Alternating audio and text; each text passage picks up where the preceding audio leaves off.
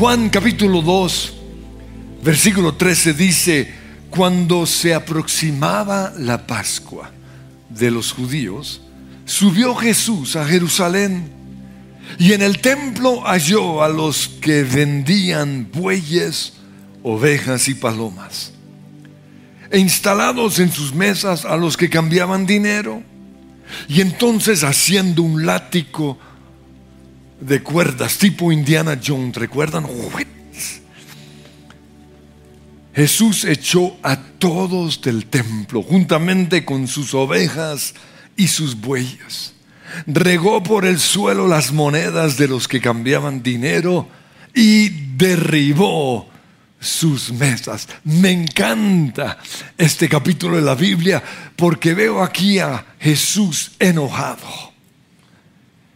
¿Por qué? Porque Él nos entiende cuando nos enojamos. Porque Él también se enojó. Dice Hebreos 4:15 que no tenemos en Jesús un sacerdote que no pueda compadecerse de nuestras debilidades. En otra traducción dice que no nos pueda entender, sino uno que fue tentado en todo. La única diferencia es que Él nunca pecó es que no es pecado enojarnos. Pecado es lo que a veces hacemos cuando estamos enojados. Hay cosas en la vida que justifican nuestro enojo. Cosas como por ejemplo las injusticias o el pecado la infidelidad sexual de algunos maridos y ahora de algunas esposas. Eso saca la piedra y se justifica enojarse. La violencia, la avaricia de ciertas personas que los lleva a robar. El egoísmo, la pobreza. Y yo veo que Dios también se enoja en contra de estas cosas. Por eso no es pecado enojarnos. Lo malo es tratar de vencer la maldad con más maldad. Dice Romanos 12, 17, nunca devuelvan a nadie mal por mal. Más bien venzan el mal haciendo el bien. Jesús nos muestra un mejor camino que el camino del mundo. Cuando le tiraban piedras, ¿qué hacía Jesús? Respondía con amor. Y ese es el camino que debemos seguir nosotros. Y yo sé que no es justo. Y nuestra carne quiere responder a la maldad con más maldad. Pero ahí no está la solución. Lo único que va a detener la maldad en el mundo es responder como lo hizo Jesús, con amor. ¿Qué cosas hicieron que Jesús se enojara? Pues en primer lugar, ver el dolor de la humanidad por causa del pecado. Y esto lo veo cuando llega a la casa de uno de sus amigos que estaba enfermo y cuando llegó ya estaba muerto Lázaro. Y cuando llegó vio tanto a Marta como a María llorando. Y al ver esto, Jesús vio las consecuencias del pecado sobre la humanidad. Una de las consecuencias, la muerte de Lázaro. Otra, la enfermedad que lo llevó a la muerte. Pero la otra, el dolor que esto le provocó a Marta y a María. Y por eso Jesús lloró, dice Juan 11, 35. Pero él no lloró simplemente lástima, como, uniéndose a las niñas que estaban llorando, no Jesús lloró de rabia. Lo sé porque en el versículo 38 dice que Jesús todavía estaba enojado cuando llegó a la tumba. Estaba enojado contra las consecuencias del pecado. Pero en segundo lugar, a Jesús lo enojó el legalismo de los líderes religiosos. Porque le dieron más importancia a cumplir la ley que a buscar la intención de Dios detrás de la ley. Ellos exigían que la ley se cumpliera al pie de la letra. Pero no entendieron que el propósito de Dios con su ley era el bienestar de la gente. Él lo recordó en Marcos 2.27. Él dijo, el día de descanso se hizo para beneficio de la gente, no la gente para beneficio del día de descanso. Pero luego vemos en Lucas 13.10, dice que cierto día de descanso, Mientras Jesús enseñaba en la sinagoga, vio a una mujer que estaba lisiada a causa de un espíritu maligno, a causa de un demonio. Había estado encorvada durante 18 años y no podía ponerse derecha. Cuando Jesús la vio, la llamó y le dijo, apreciada mujer, estás sanada de tu enfermedad. Luego la tocó y al instante ella pudo enderezarse. Pero aquí vemos que el jefe de la sinagoga se indignó de que Jesús la sanara en un día de reposo. Por eso dijo en Lucas 13, 14, hay seis días en la semana para trabajar. Vengan esos días para ser sanados, no el día de descanso. Aquí vemos que para el jefe de la sinagoga era más importante cumplir la ley que el propósito de Dios detrás de la ley.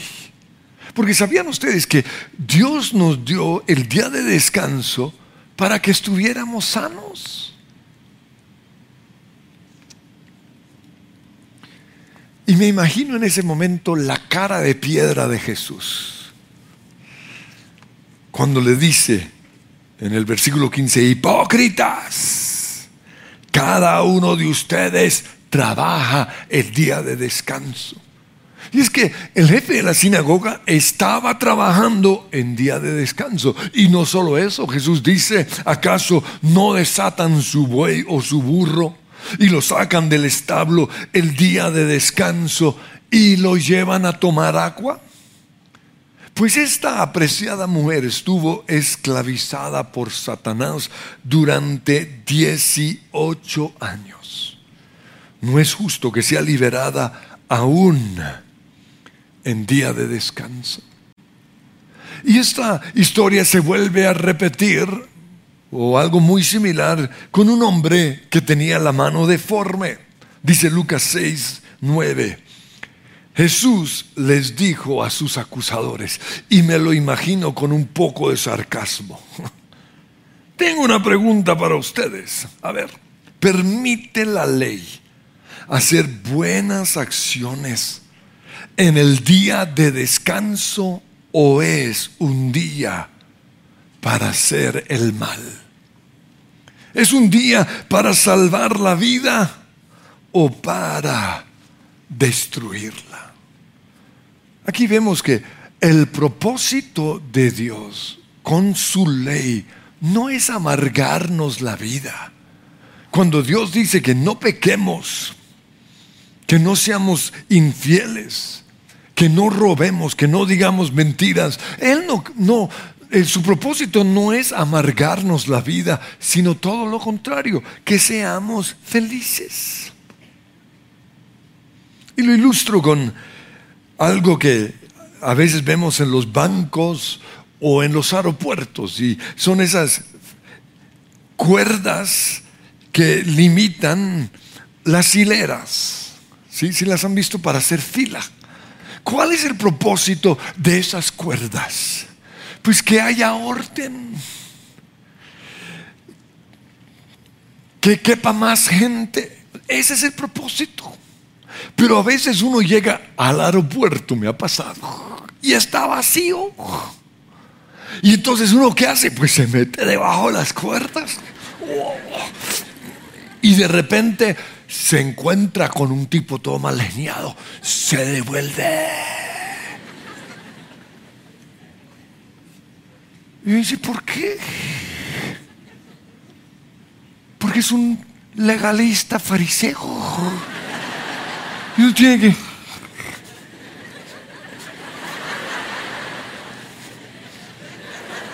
¿Sí les ha pasado?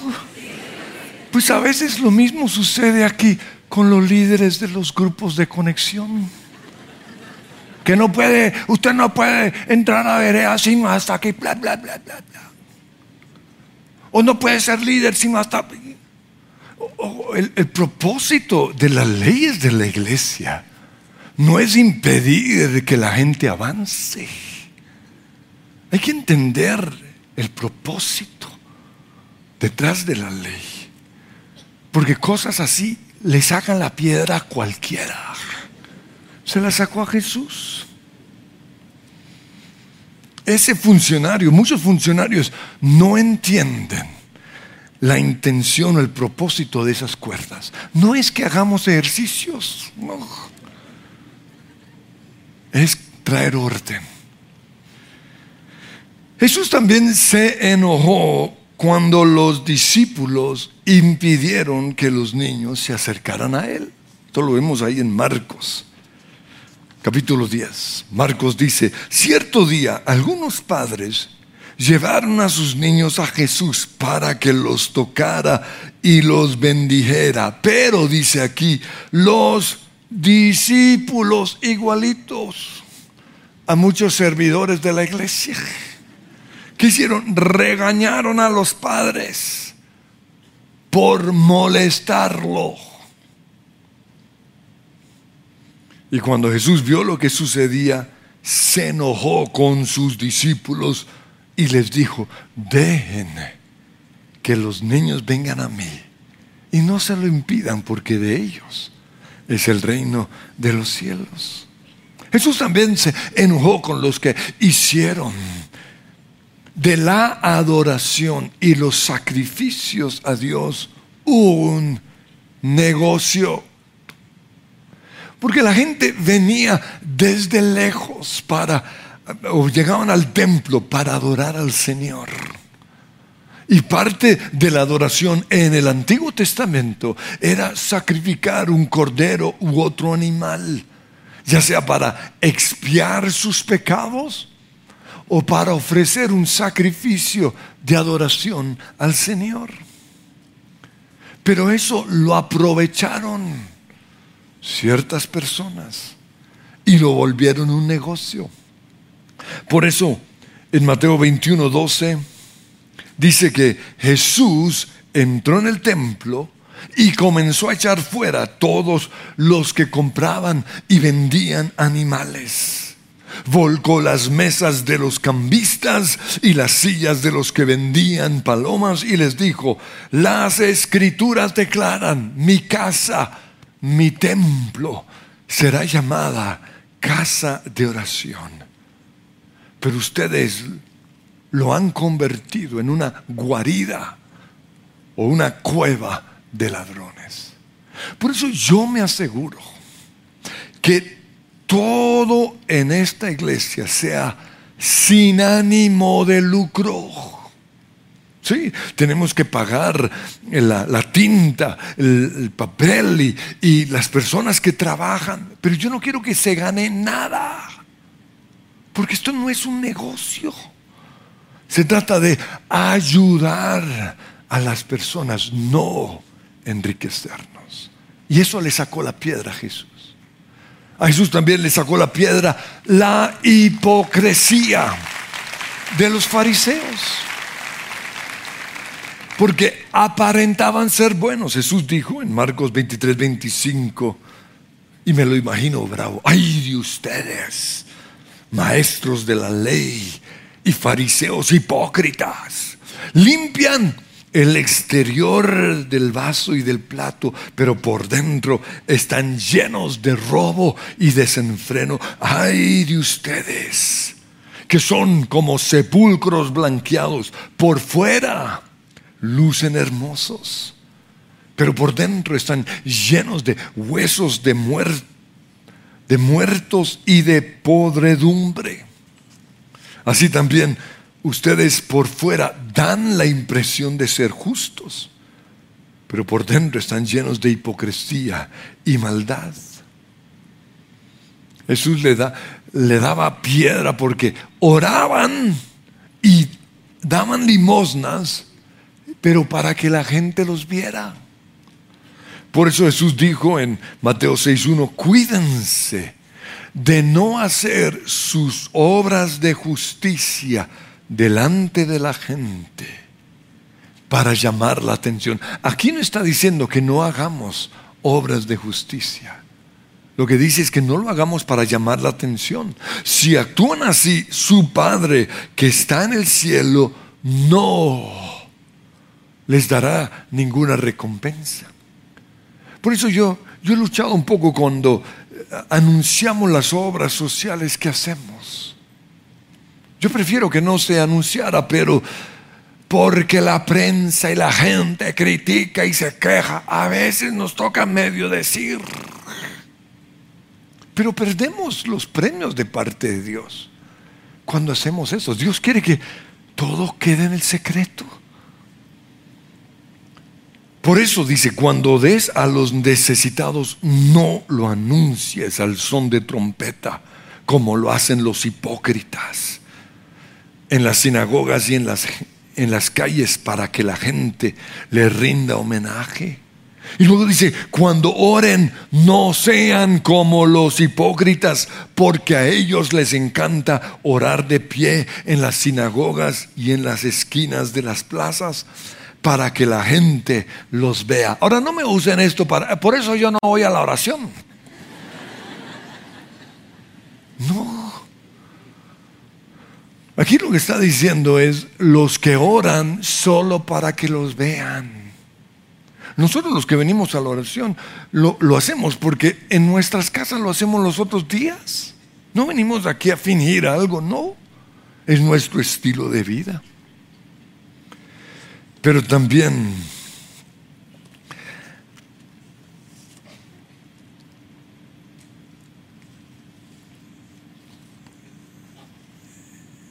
Jesús les dijo, les aseguro que ellos ya han obtenido toda su recompensa. Cuando nosotros hacemos cosas para que la gente nos vea, ya no hay un premio de parte de Dios. Ahora, la expresión angry people en inglés generalmente se traduce al español como gente amargada. Ahora no sé por qué, ¿no? Olaf fue el amargado. Quizás porque una persona enojada es también una persona amargada. Es lo mismo. Por eso quiero que piensen en las personas amargadas o cascarrabias que conocen. Sí, sí conocen gente así. Por ejemplo, ¿cuántos conocen un abuelo que siempre está de mal genio? Sí conocen. O peor todavía, un papá. No hay, hay casas donde el papá siempre está grumpy, todo. ¿Y estos para qué vinieron? ¿Sí los conocen? O el esposo. O sea, qué pereza un marido así. O peor, una mujer, una esposa que todo el tiempo. O los hijos, hay hijos que siempre están de mal genio. Yo sé que es común en los adolescentes. O los que se enojan con sus empleados, si los conocen. Y es una forma de intimidar o de tomar control. ¿O qué? De aquellos que manejan mal geniados. Ups. Ahí creo que todos pecamos. O los que siempre que hablan o escriben algo en sus redes sociales, parece que estuvieran enojados. ¿O qué de los que predican de mal genio? Porque hay predicadores que uno dice, ¿qué pasó? ¿Está peleando con su mujer o qué? Porque Jesús no predicó así. Solo con los fariseos, pero siempre él daba era mensajes de vida, de libertad.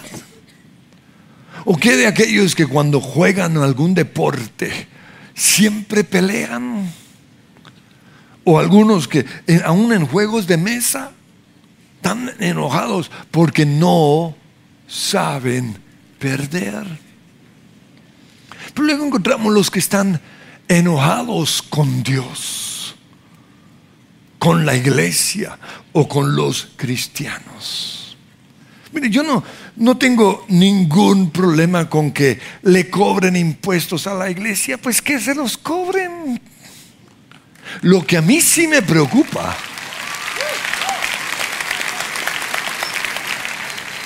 es el odio de la tal Catherine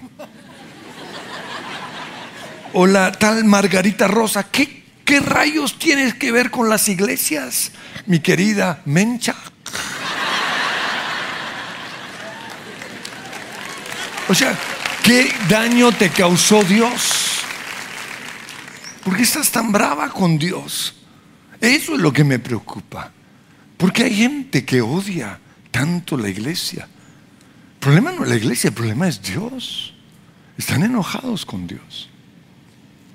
Y cada persona expresa su enojo de manera diferente. Algunos son como el esposo de Abigail, que cuando están enojados lo expresan ofendiendo a la gente a veces diciendo groserías o gritando. Y luego están lo más de bien. Así personas. Pero luego encontramos otros que reaccionan de manera violenta, como lo hizo Saúl. Recuerda que agarró la, flecha y se la lanzó al pobre David. Esa es la gente que, que agarra los platos y se la tira al marido que agarra el televisor y lo rompe. O sea, no solo cascarrabias, sino brutos. Pero luego encontramos otros que reaccionamos de manera pasiva. O sea, como si nada nos hace daño. Fingimos ignorar la situación pero adentro. Y yo no me di cuenta de esa reacción en mí, sino hasta que mi esposa siempre de repente me pregunta, ¿qué, ¿qué pasa? ¿Qué pasa? ¿Por qué estás de mal humor? yo no estoy de mal humor. Eso me llevó a pensar, ah, algo sucedió que me secó la piedra y lo mantuve, lo guardé, lo traté de controlar, pero ahí estaba. Porque todos reaccionamos de manera diferente. Pero ¿qué cosas hacen que la gente se enoje? Lo primero que yo veo son las injusticias de la vida, las injusticias de una nación, las injusticias de una empresa de aviación que no nos quiere devolver el pasaje o las injusticias de Dios. A Caín le pareció injusto que Dios mirara con más agrado la ofrenda de Abel que la de él. Dice en Génesis 4:4, el Señor aceptó a Abel y a su ofrenda, pero no aceptó a Caín ni a su ofrenda. Y esto hizo que Caín se enojara mucho y se veía decaído. O sea, no fue de los que tiraban platos, sino los que ya, ¿qué pasa? No, nada. decaído. Y el Señor le preguntó, ¿por qué te ves tan decaído? ¿Por qué estás tan enojado? Serás aceptado si haces lo correcto. Pero si te niegas a hacer lo correcto, entonces ten cuidado. El pecado está a la puerta al acecho y ansioso por controlarte. Pero tú debes dominarlo y ser su amo. Cuidado con el enojo. A Esaú le pareció injusto que su hermano Jacob fuera el elegido. Y miren este versículo tan duro.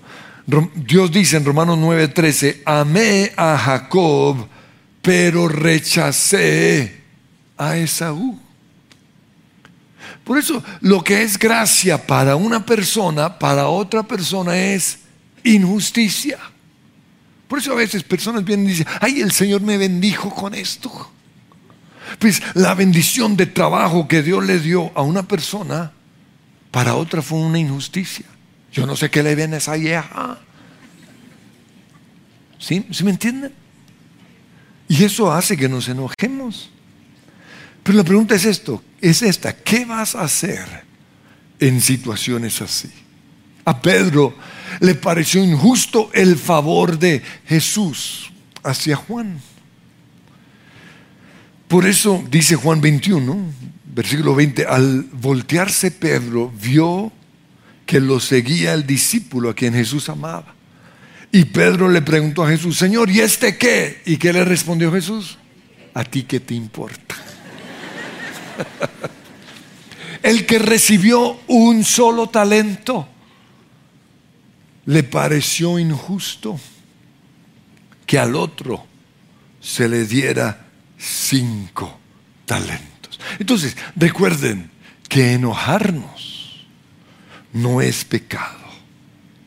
Pecado es cómo vamos a reaccionar ante la situación que nos está sacando la piedra o que nos está causando este enojo. Entonces, ¿qué vamos a hacer ante las injusticias de Dios? Injusticias entre comillas. ¿Qué vamos a hacer ante las injusticias de la vida? Las injusticias del gobierno o las injusticias de la empresa, las injusticias de la iglesia. ¿Qué vamos a hacer ante esas injusticias? Porque Caín mató a su hermano. Y el que recibió un solo talento lo enterró. ¿Saben por qué Pedro? es quizás el nombre más reconocido en todo el mundo cristiano por su forma de reaccionar ante el favoritismo que Jesús tuvo con Juan. Yo creo que Pedro soltó, lo soltó. Dejó de amargarse. Y más bien perdonó a Juan por ser bonito, por ser exitoso. Porque de verdad, algunas personas reciben cinco talentos. Hay mujeres bonitas que cantan bien, que juegan deporte, o sea, todo lo hacen bien. Y la otra, lo único que tiene, marido rico. Con eso les basta, ¿no?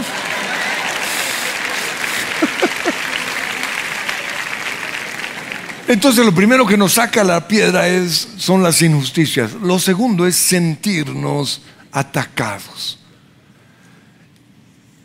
Y hay algo que para todos nosotros es supremamente importante y es nuestro nombre. Porque nuestro nombre es nuestra reputación. Entonces cuando la gente habla mal de nosotros, nos da rabia porque nos están atacando. Especialmente cuando dicen algo que no hemos hecho. Y ahí es donde queremos defendernos. Hacemos lo que sea necesario por limpiar nuestro buen nombre. Hay gente que prefiere estar en la cárcel gente inocente.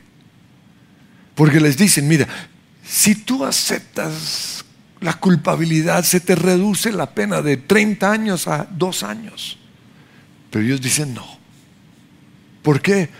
Por el nombre. Es supremamente importante su nombre. Pedro dice en 1 Pedro 3:16, mantengan siempre limpia la conciencia. Entonces, si la gente habla en contra de ustedes, será avergonzada al ver la vida recta que llevan, porque pertenecen a Cristo.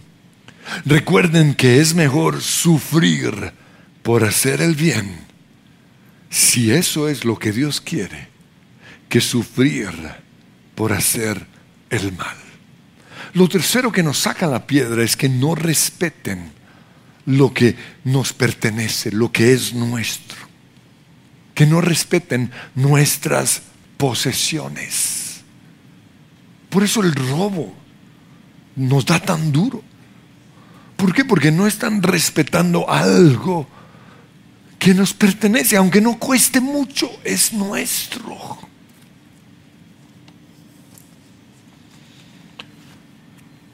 Que no respeten nuestro lugar en la fila nos saca la piedra. ¿Por qué? Porque llevamos tiempo ahí esperando para que venga este otro que no ha pagado el precio y se nos cole. Y esa es la razón por la cual nos saca tanto la piedra lo que hacen los motociclistas. Porque esto solo sucede en los países tercermundistas. Que estamos al frente del semáforo. Por fin tengo libertad. Y de repente llega el de la moto. Y no se cuadra ahí entre los carros, sino uno dice, o sea, yo todavía estoy trabajando en eso. Por eso, cuando estoy en un semáforo, casi siempre estoy orando en lenguas. Porque se me alborota la carne.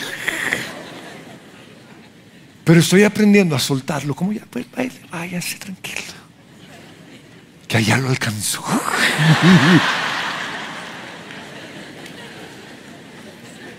Nos da rabia que no respeten nuestra posición de autoridad. Nos da rabia que no respeten a nuestra esposa o a nuestro esposo y que alguien comience a coquetearla. Nos, nos saca la piedra. Pero también otra cosa que nos enoja es ser interrumpidos cuando tenemos un objetivo. Entonces, si mi objetivo es llegar a tiempo al trabajo o a una cita o a la iglesia. Y en el camino alguien me interrumpe, podrá ser mi esposa. Pero me da rabia. ¿Por qué? Porque tengo un objetivo. Por eso nos saca la piedra, los trancones. Porque interrumpe e impide que lleguemos a una cita. Y no solo eso, muchos han perdido sus empleos, sus vuelos, por causa de un trancón. Si nuestro objetivo es almorzar o ir a nuestra casa a descansar, pero en el camino somos interrumpidos por algo, nos enojamos. ¿Cómo creen ustedes que se sintió Jairo? cuando por fin logró que Jesús fuera a su casa a sanar a su hija y de repente está la mujer padeciendo el flujo de sangre, ¿recuerdan? Yo me imagino esté bien enojado, pero no es si no hay un pedazo de sangre, mi hija se está muriendo. Le sacó la piedra.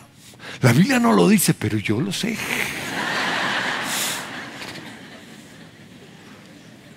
Y así nos pasa a todos nosotros. Fíjense que hay un factor en común en todas las cosas que activan nuestro enojo. Y es el siguiente, que nosotros no lo podemos controlar. Está fuera de nuestro control. Está en el poder de la otra persona. Pero lo que nosotros sí podemos controlar es cómo vamos a reaccionar. ¿Podemos seguir amargados y enojados el resto de nuestras vidas? ¿O podemos hacer lo que la Biblia dice y es perdonar y soltarlo? Porque algunos perdonan pero no lo sueltan, no. Hay que perdonar y soltar. Mire lo que dice la Biblia. Salmo 37, 8. Ya no sigas enojado. Deja a un lado tu ira. No pierdas tus estribos, que eso solo trae daño. Santiago 1.19, mis amados hermanos, quiero que entiendan lo siguiente, todos ustedes deben ser rápidos para escuchar, lentos para hablar y lentos para enojarse, porque el enojo humano no produce la rectitud que Dios desea. Miren lo que dice Eclesiastés 10:4. Si tu jefe se enoja contigo, oh, no renuncies a tu puesto, no seas bruta. Ay, pues no vuelvo. ¿Quién pierde? Un espíritu sereno puede superar grandes errores. Y en primera de Timoteo 2.8 dice, deseo que en cada lugar de adoración, en cada iglesia, los hombres y las mujeres oren con manos santas, levantadas a Dios, pero dice, y libres de enojo y controversia. Y quiero finalizar con unas instrucciones muy claras que encontramos en Efesios capítulo 4, versículo 26. Dice, no pequen al dejar que el enojo los controle. Lo primero, no dejemos que el enojo nos controle. Pero luego dice, no permitan que el sol se ponga mientras siguen enojados, porque el enojo da lugar al diablo. Prohibido acostarse enojado. ¿Por qué? Porque es una puerta abierta a los demonios. Es lo que dice la Biblia. El versículo 29 dice, no empleen un lenguaje grosero ni ofensivo. Que todo lo que digan sea bueno y útil a fin de que sus palabras sean de edificación para los que los están oyendo. Cuidado con lo que dices cuando estás enojado. Por eso lloro en lenguas. Versículo 20. No entristezcan al Espíritu de Dios con la forma en que viven. Y aquí el contexto tiene que ver con el enojo. El enojo apaga el Espíritu Santo. Y finalmente dice, líbrense de toda amargura, furia, enojo, palabras ásperas, calumnias y toda clase de conducta. Por el contrario, sean amables, sean de buen corazón, y aquí está el gran secreto, y perdónense unos a otros, tal como Dios los ha perdonado a ustedes. Quiero que nos pongamos en pie.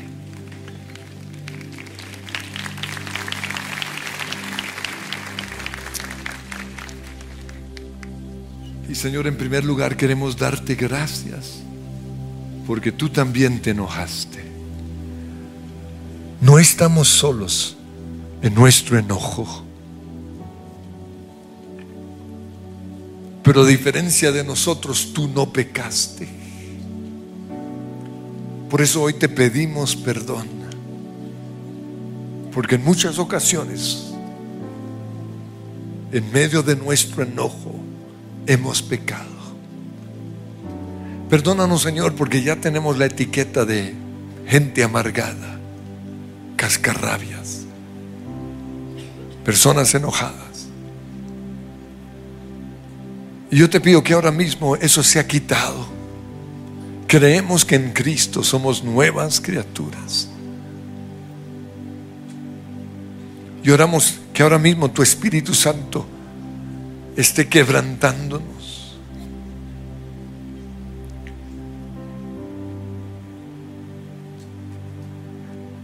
Reconocemos que se justifica el enojo en ciertas situaciones.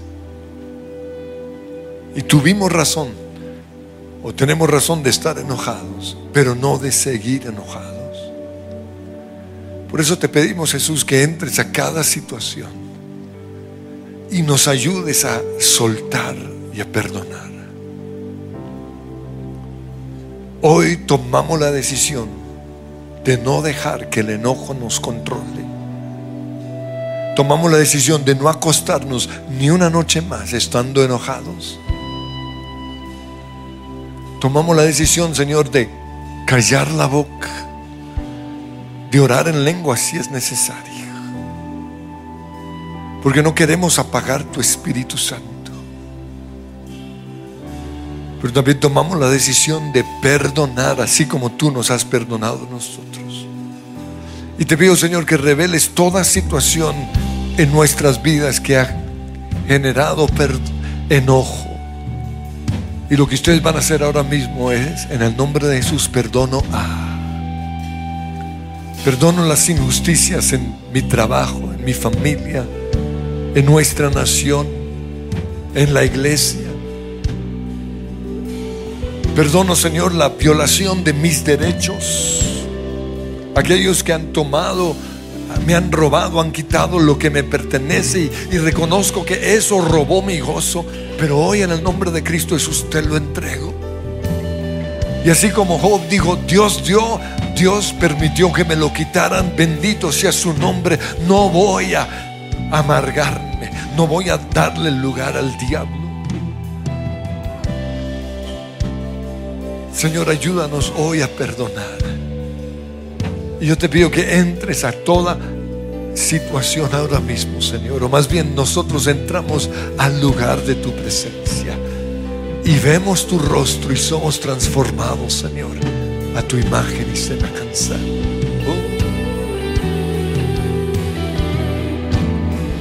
Todo mi ser te anhela, Dios.